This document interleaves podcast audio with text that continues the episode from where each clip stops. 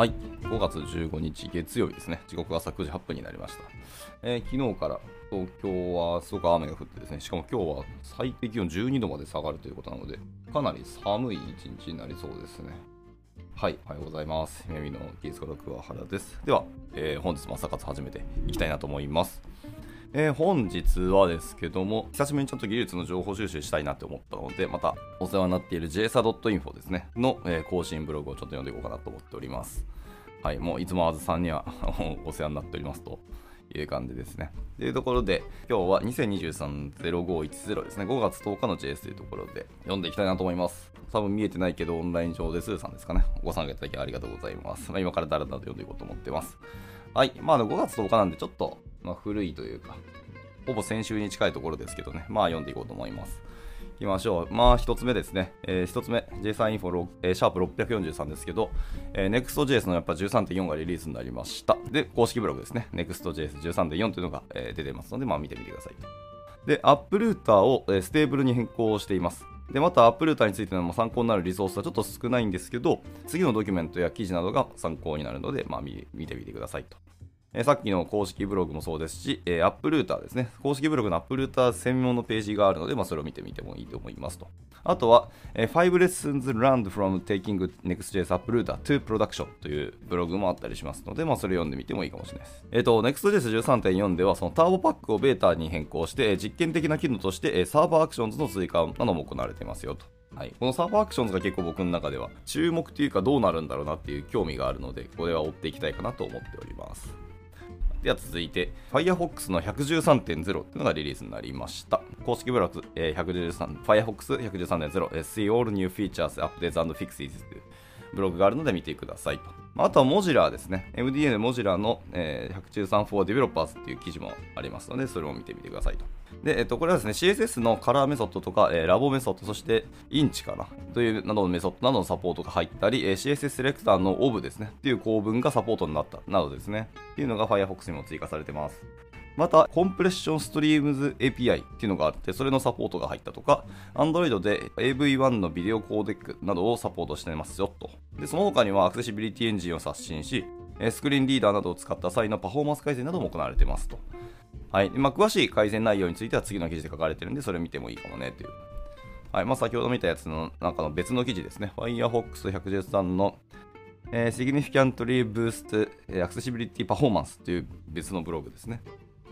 あとは Cache the World ってやつですね。はい。えー、 Turbocharging Firefox Accessibility Performance Maintainability ですね。これはちょっと僕が別のところで読んだんですけど、この記事結構面白かったですね。 Cache the World っていうブログが面白かったので、これはあの興味ある人は見てみてください。Firefox が中でどんな風に、えーキャッシュを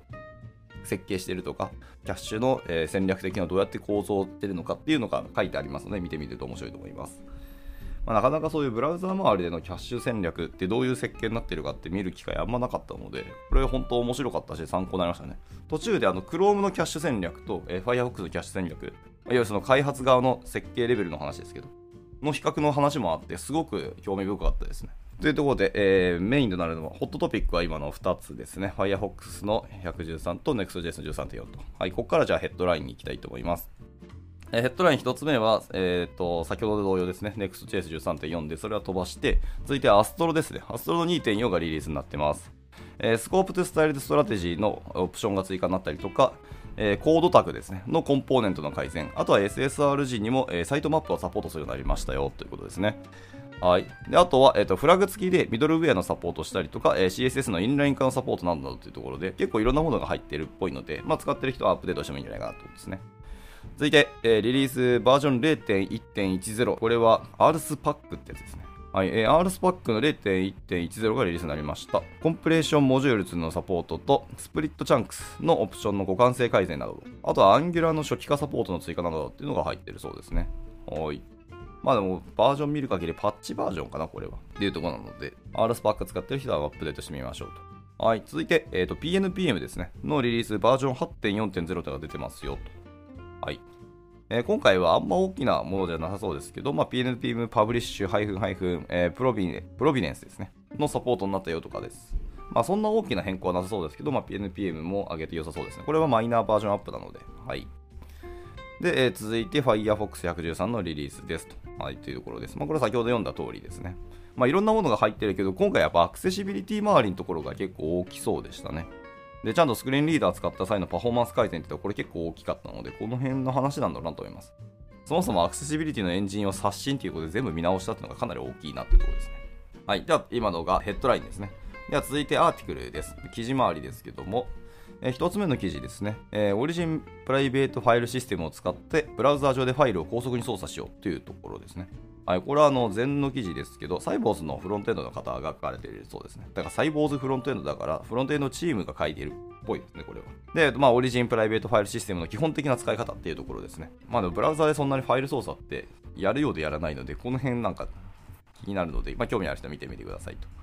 はい。では続いて、えー、5 lessons learned from taking Next.js Uprooter to production っていう、まあ、先ほどの冒頭に挙げ挙げた記事ですね。はい。Next.js の Uprooter の最新記事についてですね、これ別の1個切り出した記事があるので、これ見てもいいと思います。まあ、そのクライアントサイドのキャッシュとサーバーサイドのキャッシュ、あとはサーチパラメーターの扱いとか、えー、ディレクトリ構造、学習リソースについても書かれているそうですね。まあ、ちょっとアップルーターはやはり大きいリリースであるので、しっかり触っていかなきゃわからないし、でも公式ブログでちゃんとそういう学習リソースが出てるんだったら、あのキャッチアップしていきたいなってところですね。まあ、少なくとももうアップルーターは NEXTJS12 と13で本当になんかでかい変更になるので、ほぼ作り直しになる可能性が大いにあるなってちょっと思ってますので、まあ、今後はでも NEXT で案件とかアプリケーションを作るんでであれば、まあ、13であるのは確実だと思うので、アップルターはまあもう待ったなしで勉強しなきゃなっていうところですね。では続いて、Chromium ブログですね。Unupdate on the Lock Icon っていうものです。えー、Chrome117 ですね、はい。ちょっと前にリリースされてましたけど、こちらで、えっと、メニューの鍵アイコンをやめて調整アイコンに変更するって話がま出てますと。いうところで、あの、Chrome の公式ブログですね。あの、更新ブログも読んでも面白いかもしれないですね。僕ちょっと読み食べてますけど、113周りでなんか、なんだっけ、開発者ツールのところのリリースが結構出てたので、その辺を読んでみたいなと思ったし、でもそこからついにもう117までバンバンと一気にリリースされたので、もう本当 Chrome の進化早いなとつくづく感じますので、まあ、この辺も勉強していきたいなと思います。で、で記事としてはラストですね、えー、先ほど言及しました、キャッシュ・ザ・ワールドっていうブログですね。あの113で入ったアクセシビリティエンジンの刷新の詳細ですね。あとは、えー、クアンタムでパフォーマンスが低下したのをキャッシュによって改善する取り組みであったりとか、そのアクセシビリティツリーのキャッシュをするけど、そのキャッシュする動機ですね。とかの仕組みについても書かれてますよってところです。はい。まあ、冒頭で申し上げた通りなんで、まあ、興味ある人見てみてください。ほん本当に面白いと思います、これ。あと、アクセシビリティとか Firefox の若干の歴史についても語られているので、この辺の話も見てみて面白いかもですね。では続いて、えーと、サイト、サービス、ドキュメントっていうところですけど、今回は1本ですね。えー、サイト、ワイド、Google、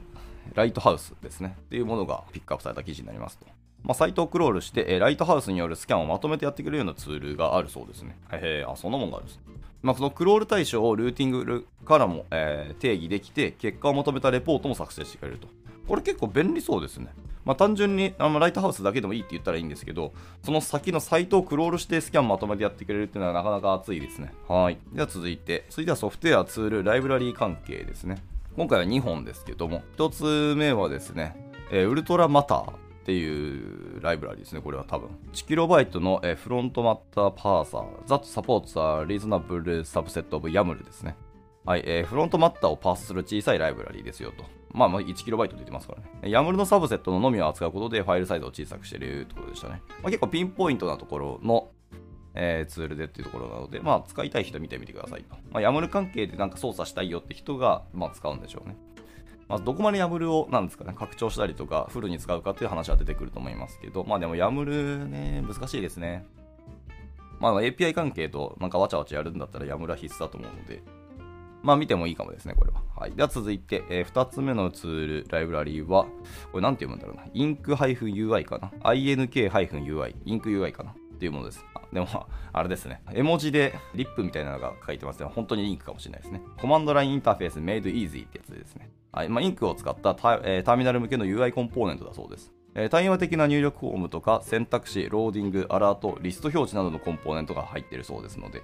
まあ、ターミナル周りですね。これ結構便利そうですね。でも、えーと、記事のタグを見ると React とかコンソールって書いてあるんで、割とフロント側でも本当使えそうなものかもしれないのでね、ちょっと後でちらっと見てみたいと思います。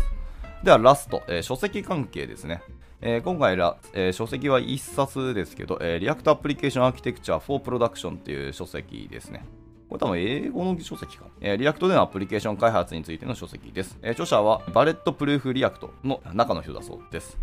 でね、まあ、その Bulletproof React っていうところの記事もあのリンク貼られてるんで興味ある人見てみてくださいということでした。全然知らないものだったんですけどね。そんなツール、ライブラリがあるっぽいです。ではでは、そんなことで、ちょっと短いですけど、今日の、え、2023 5月10日の JS ってところは以上になります。まあ、今回はですね、あんまりリリース周りっていうのはそんな大きくなかったらしいのと、やっぱり Next.js13 と Firefox113 のリリースがかなり逆に言うと大きかったっていう感じはありますので、いろいろ見ていただければと思います。で、どうしようかな。Firefox、まあ、 Developers の記事は読まなくてもあれですし、さっきのサイボウズさんの Origin Private File System ってところから僕はちょっと気になったので、サクッと読んでいきたいと思います。はい。ナスさんって方が書かれたものです。まあ一応3行まとめですけど、行きましょう。えー、 Origin Private File System という名の通り、えー、 Origin に紐づくプライベートなファイルシステムが扱える API のことですと。で、Firefox111 で実装されたことで、まあ、主要ブラウザーでほとんどの機能が使えるようになりましたと。えー、主要ブラウザーと言ってますけど、サファリで一部使えないなど実装されてない機能もありますね。ファイルシステム、えー、ライタブルファイルストリームがサファリで使えないので、まあ、完全に全ブラウザー、モダンブラウザーで対応してるかっていうとそういうわけではないけど、まあ、ほぼほぼ使えるよということですね。で、あと、オリジンプライベートファイルシステムっていうのは、えー、ファイルシステムアクセス API よりも、えー、ファイルソースのパフォーマンスがいいっていうので、あ、そうなんや。であれば、こっちの方がいいかもしれないですね。オリジンプライベートファイルシステム、僕知りませんでした、これは。普通にファイルシステムアクセス API の方を使ってたので、これはちょっと不勉強でしたね。情報ありがとうございます。で、まあ、何かっていうと、オリジンと紐付いて、ユーザーには非公開なブラウザー上で扱えるファイルシステムのことですよ。もうブラウザーでファイルシステムをガンガン使えるようになるってのは本当はありがたい話ですよね。で、なぜオリジンプライベートファイルシステムをじゃあ使うのかっていうとこですけど、オリジンプライベートファイルシステムを使わずとも、えまあ、いわゆるブログですね、とか、URL.createObjectWRL っていうのを組み合わせれば、まあ、A タグの要素をクリックすることでファイルダウンロードしたりとか、ファイルシステムアクセス API の window.showOpenFilePicker などを使って、えー、ファイル操作を使うことは全然できますよと。でしかし、これらの手法か方法では、手元にダウンロードしたファイルが残ったり、ユーザーから見えるフォルダ、ファイルが対象なので、まあ、安全性の観点からファイル操作のパフォーマンスが最適化されないなどの問題があると。はいはいはい。なるほど。あ、一応ですね、Google セーフブラウジングの参考リンクの一言があるんで、それもちょっと読んでいきたいと思いますけど、まあ、え File System Access API を使ってファイルにデータを書き込む場合、セキュリティチェックをパスしない限り変更されないみたいな話があるそうですね。で、えー、 Origin Private File System を使うことで、ユーザーには見えないフォルダとかファイルとして扱えます。また、えー、 Origin Private File System を使うことで、パフォーマンスが、えー、最適化された方法でファイルにアクセスできるそうですよと。まあ、実際には SQLite3 の、えー、WASM スラッシュ JS とかでは、えー、 Origin Fi、えー、 Private File System っていうのが実は採用されてますと。えー、そうなんや SQLite の WASM の方ではそういうので採用してるんですよ、実際。なるほど。まあ一応、その別の記事も貼られてるんで、はい。まあ参考程度読んでみてくださいと。では実際に俺と Origin Private File System を使ってテキストファイルというのをちょっと操作してみましょうと。テキストファイルを作成、読み込み、えー、書き込みというのを実装してみましょうと。一応次のリンクからデモもあるというので、えっ、ー、と GitHub のリンクも貼られてますね。はい。って言ってもこれあれか。GitHub Pages であの簡単なフォームがあって、実際にファイル操作してみましょうというサンプルのも公開されてますと。で、えーと、一応リポジトリのリンクも貼られてますね。で、えー、 Origin Private File System のルートを取得するってことですけど、えー、まずはナビゲーターの storage.getDirectory っていうメソッドがあるので、これを実行すると、えー、 resolve 時に Origin Private File System のルートディレクトリの操作ができる、えー、 FileSystemDirectoryHandle っていうののインスタンスが返ってくるそうですね。へー、なるほど、なるほど。ナビゲーターができるんですね。で、えっと、 Promise で、えー、まあ、値が取得できると。はあ、はいはいはい。あくまで Promise がもらえるんですね。で、このインスタンスをもとに、えー、 Origin Private File System のファイルやフォルダーというのを操作していく。えー、で、まあ、作るときですけど、ファイルやフォルダの作成には、さっき受け取った FileSystemDirectoryHandle のインスタンスのメソッドである、えーまあ、get ディレクトリハンドルというメソッドと、get ファイルハンドルというメソッドですね。というオプションを指定して実行することで、ファイルとフォルダが作成できますよと。ああ、結構簡単ですね。名前もわかりやすい Get Directory Handle と Get File Handle ですね。で、まあ、えっ、ー、と、ファイル名だったりとかを指定して、えー、オプションに例えば Create コロン True とかでやると、えー、作成というのができるそうですね。はいはいはいはい。で、Get Directory Handle メソッドっていうのは、えー、フォルダがあった場合は、そのフォルダの、えー、 FileSystemDirectoryHandle インスタンスというのをそのまま返してくれます。で、このインスタンスを使って特定の、えー、フォルダ配下のファイルにもアクセスができますよと。はい。で、先ほど見せまし、えー、見ました、えー、navigator.storage.getDirectory メソッドですね。を実行すると、まあ、なんかルートが取得できます。で、これ、Promise が返ってくるので、頭に await をつけておくといいよってことですね。はいはいはい。で、あとはまた Await でさっきほど受け取った、えーと、取得したルートの、えー、オブジェクトから GetDirectoryHandle でそのファイル名っていうのを指定してまたさらに実行してあげると。やると、まあ、ルート直下の、え、指定したファイル名ですね。あだ今回ディレクトリか。get ディレクトリーハンドルだからディレクトリーが取得できますと。で、ここをファイルにすると、もちろんファイルが取れるようになりますよという感じですね。はい。まあ、それぞれ今見ている、えー、ルートのインスタンスですね。のメソッドを実行するので、そのルート直下のものになると。なので、そのルート直下のさらに、ね、ネストして、掘って掘っていきたい場合は、ルート直下の中にあるディレクトリ名を指定してっていうのをちょっとこれ繰り返し取得しなきゃいけないっぽいですね。なんかまとめてガンと取れれば一番楽なんですけど、これはちょっと今んとこそうじゃなさそうですね。まあでもデモ画面ではそのファイルネームに作成したいファイル名を入力してクリエイトボタンを押すと、えファイルが作成できるようになっていますと。で、まあ、同様にディレクトリネームに作成したいディレクトリメニュー入力して、まあ、クリエイトディレクトリボタンを押すとディレクトリが作成できるっていうので、本当にブラウザー上で、えー、ファイルの作成とかフォルダの作成ができるっていうことはこれで確認できますよと。で、続いて今のは作成だったんで、次は書き込みのお話ですね。はい。えー、で、getFileHandle メソッドで取得する、えー、 FileSystemFileHandle インスタンスのメソッドである、えー、CreateWritable っていうメソッドがあって、これを実行することでファイルに書き込みができるようになります。えー、 FileSystemWritableFileStream っていうインスタンスがあるので、これが取得できますよ。で、この FileSystemWritableFileStream ですね。で、その中のインスタンスの、えー、 write メソッドを実行すると、ファイルにデータが書き込めますよと。今までやってきたような、まあ、えー、getFileHandle とかで値を受け取って、まあ、取得しますと。で、それの中に Create Writable みたいなメソッドがあるので、ファイルシステム Writable ファイルストリームっていうのを取得しますと。まあ、このインスタンスを取って、そのインスタンスの中の write メソッドでやるっていうので、まあ、ちょっと手続き的に手順が多いんですけども、まあ、これで書き込むことできるし、ライトで書き込みをして、ライタブル .close っていうメソッドがあって、実行することで、まあ、いわゆるコミットするって感じですかね。でも、クローズメソッドがあるんだったら、これ途中でロールバックできる、はい、なんかメソッドもありそうな気はしますけど、このデモでは出てこないですね。はい。では、えっ、ー、と、続いてファイルの読み込みですね。さっきは書き込みだったんですけど、読み込みですけど、読み込みはさっきのやつの単純にリードメソッドがあるのかな？わかんないけど。はい、えー、 FileSystemFileHandle インスタンスのメソッドである、えー、get ファイルを使うことでファイル内容を確認できる、えー、ファイルオブジェクトっていうのを取得できると。残念ながら、えー、 write メソッドと対比して read メソッドかと思ったら get ファイルっていうメソッドでしたね。まあまあでも読み込みっていうかファイルを読み込みたいから get ファイルっていうのは確かにそうかもしれない。で、えっ、ー、と、 Web Worker 上でファイルの読み込みもできますよってことですね、これは。えー、ここまでのファイル操作は基本的に非同期で実行していました。まあそれは Promise が返るからそれはそうですね、 await すると思うんですけど、えー、 Web Worker 上であれば、えー、 FileSystemFileHandle インスタンスのメソッドである、えー、Create Sync Access Handle っていうメソッドを使うことで、えー、同期的にファイルや読み込み、書き込みもできるようになります。で、今回はメインスレッドから、えー、 postMessage 経由で指定されたファイル名とテキストをもとに該当のファイルにテキストを書き込むっていう、まあ、ソースコードがダーッとあるんですけど、これはちょっと長いので割愛します。で、今までやったやつをうまいこと組み合わせながらやるってことですね。で、次にメインスレッド側からファイル名とテキストっていうのを postMessage でまた渡してあげると。はい。で、今回の、えー、デモでは Vite のえー、 query suffix っていうのを使ってワーカー JS をインポートしますよと。で、あとは Origin ファイ Private File System 上のファイルフォルダーっていうのを確認しましょうと。で、そのブラウザの Dev ツールから対応するまでは、えー、OPFS Explorer を使うことで、えー、 Origin Private File System 上のファイルとフォルダというのを確認できますと。これはですね、あの、拡張ツールの中に、えー、OPFS Explorer というのがあるのかな？これは Chrome 拡張かな？あ、別の Chrome 拡張っぽいかな？ですね。なので、まあ、これを使えば一応できますよということでした。なるほどね。では最後に、えー、オリジンプライベートファイルシステムの API がサポートされたことで、まあ、ファイルシステムの仕組みは結構簡単に利用できるようになって便利ですねと。クライアントサイドで完結するメモアプリなどを使ってみるのも楽しそうと思いましたっていうことですね。はい。まあでも、あのソースコード自体はすごいシンプルで、まあ、ちょっと手続きが多くて長いかもしれないですけど、あの、可読性高いし、パッと見て何してるかって、まあそんな感じだよねっていうのはすごくわかりやすいので、まあ、メソッド面はわかりやすくていいなと思いましたので、今後確かにファイル操作するんだったら、まあ、ファイルシステムアクセス API よりも、えー、こっちですね、えー、オリジンプライベートファイルシステム使う方に、なんかシフトしていくんじゃないかなって気はしましたね。はい。というところで、えっ、ー、と、ちょっと突発ですけど、2本記事読んできましたが、これで朝活終了していきたいと思います。あとてもいい記事だったと思いますね。両方とも。はい。まあ、後ほど、えー、2つ読んだ記事の、えー、リンクツイートしますので、皆さんの方でも見ていただければと思います。えー、改めまして、今日の参加者が呼ぶのがめっちゃ増えてる。えー、シチューユーセンさんと、えー、コウヘイさんと、ケンジさんと、レイノアさんですね。あと、オンライン上のスーさんですね。はい。えー、ご参加いただきありがとうございました。はい。ちょっと雨の日からスタートなんで、ちょっとあれですね。で出だし悪いかもしれないですけど、今日からまた1週間、えー、頑張っていけたらなと思います。じゃあ、えー、終了したいと思います。お疲れ様でした。